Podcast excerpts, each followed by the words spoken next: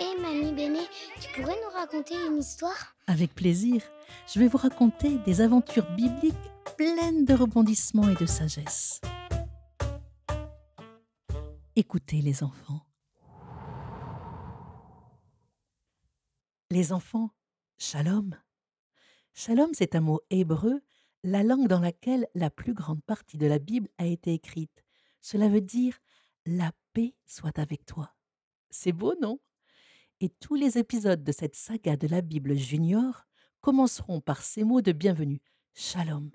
On répète ensemble Shalom. Ah, mais j'ai oublié de me présenter. Je m'appelle Bénédicte et j'ai l'âge d'être une mamie. J'ai les cheveux courts, gris, le visage rond, les yeux pétillants et j'aime sourire. J'aime surtout beaucoup, beaucoup les enfants et mon livre préféré, vous l'aurez compris, est la Bible. As-tu déjà entendu parler de ce livre ancien? C'est plutôt une bibliothèque avec de nombreux livres. C'est une saga passionnante que j'aimerais te faire découvrir et aimer autant que moi. Alors, sans plus attendre, ouvrons le premier livre de la Bible appelé le livre de la Genèse, c'est-à-dire le livre du commencement. C'est l'histoire de la naissance de la création du monde racontée avec poésie. Dieu dessine le monde. C'est bon? Tu m'écoutes? Je lis. Au commencement, Dieu crée le ciel et la terre. La terre est vide, sans vie, et plongée dans le noir. Seul le souffle de Dieu plane au-dessus des eaux.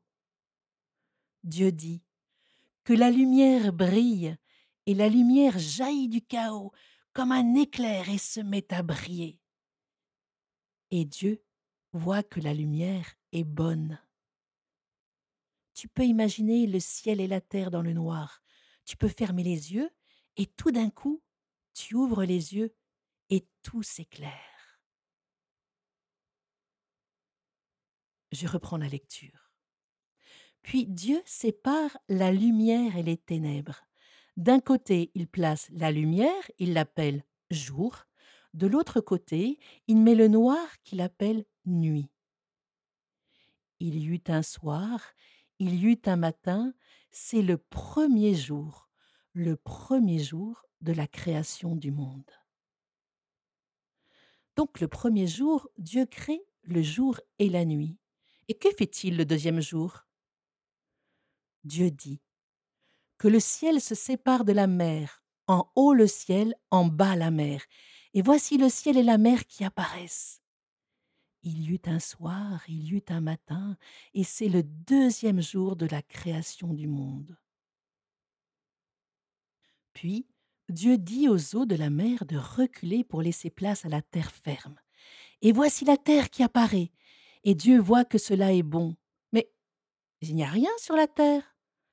Alors Dieu dit que la terre produise l'herbe, les plantes, les arbres et les fleurs, et cela se réalise. Je t'invite encore à fermer les yeux et à imaginer toutes sortes de végétation, par exemple des oliviers, des vignes, des arbres fruitiers, des baobabs, des palmiers, des herbes aromatiques, des fleurs de toutes les couleurs, de toutes les formes, avec des parfums délicieux. Tu sens ces parfums d'herbes et de fleurs? Oh, que cela sent bon. Alors revenons à notre histoire. Il y eut un soir, il y eut un matin, et c'est le troisième jour de la création du monde.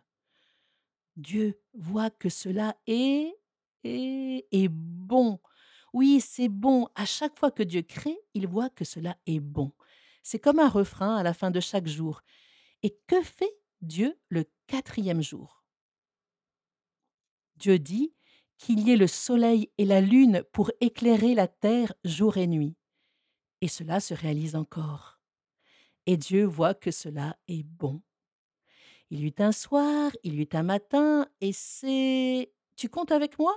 Le premier jour, Dieu crée la lumière et les ténèbres. Le deuxième jour, le ciel et la mer.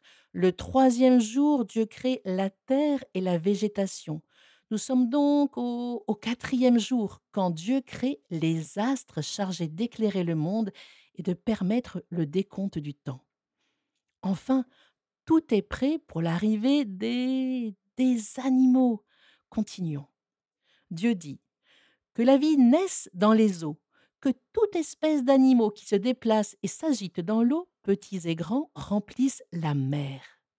Il crée alors les poissons de toutes les couleurs, les dauphins, les baleines, les requins, les tortues. Ce sont les premiers êtres vivants qui respirent. Puis Dieu dit que la vie jaillisse aussi dans le ciel, et cela se réalise encore. Tu peux encore fermer les yeux et imaginer toutes sortes d'oiseaux, des rouges-gorges, des goélands, des aigles, des insectes, qui volent de toutes les espèces, des abeilles, des coccinelles ou des libellules aussi si tu veux. Et Dieu voit que cela est bon. Dieu les bénit, il leur parle parce que ce sont des êtres vivants, et il leur dit, Soyez féconds et multipliez-vous. Il eut un soir, il eut un matin, et ce fut le cinquième jour, jour de la création du monde. Et Dieu dit, qu'il y ait sur la terre toutes sortes d'animaux, les bestiaux, les petites bêtes, les bêtes sauvages selon leur espèce. Dieu crée des milliers, des centaines de milliers d'animaux de toutes sortes qui vont grouiller sur la terre, au ras du sol comme les chenilles, ou sautiller sur les montagnes comme les chamois, ou s'accrocher aux arbres comme les pandas, ou parcourir la terre comme les antilopes, ou rugir comme les lions. Et Dieu voit que cela est bon.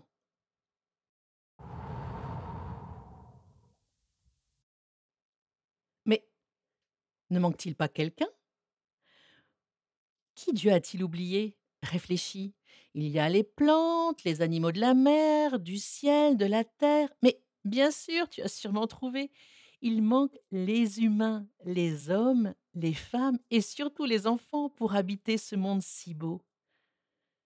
Continuons alors à lire notre histoire. Nous en sommes donc toujours au sixième jour de la création du monde. Dieu dit Créons l'humain à notre image, à notre ressemblance. Il les crée hommes et femmes. Dieu les bénit et il leur dit Soyez féconds et multipliez-vous comme aux animaux. Et il leur dit aussi Remplissez la terre et guidez-la. Oui, Dieu nous confie la terre. Et Dieu voit que cela est très bon. Oui, pas simplement bon, mais très bon. L'humain arrive à la fin de la création du monde comme un bouquet final dans un feu d'artifice, comme un chef-d'œuvre, comme ce qu'il y a de plus précieux, car Dieu les crée à son image, à sa ressemblance, comme lui.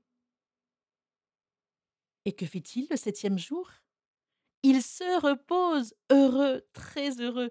Il admire sa création, contemple son œuvre et s'émerveille devant la beauté et la bonté de la vie. Il bénit ce dernier jour de la création, le septième jour, et il invite les humains et les animaux à se nourrir uniquement des produits de la terre. Voilà, c'est la fin de cette première histoire biblique. Tu dois peut-être te demander, est-ce que le monde a vraiment été créé en sept jours? Je comprends que tu te poses cette question. Personne ne sait vraiment comment le monde fut créé. Personne n'y était. Et cette histoire très ancienne nous aide à comprendre le sens du monde plutôt que comment le monde fut créé. Il nous parle des origines.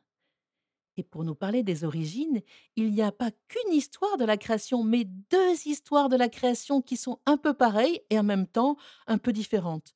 Tu verras, dans la Bible, il y a souvent des histoires racontées de façon un peu différente. Alors, dans la prochaine histoire, on entendra le deuxième récit des origines. Il y aura un serpent tentateur et un fruit défendu. Alors, à bientôt pour de nouvelles aventures bibliques pleines de rebondissements et de sagesse. Oh là là, quelle histoire, Mamie Béné Vivement la prochaine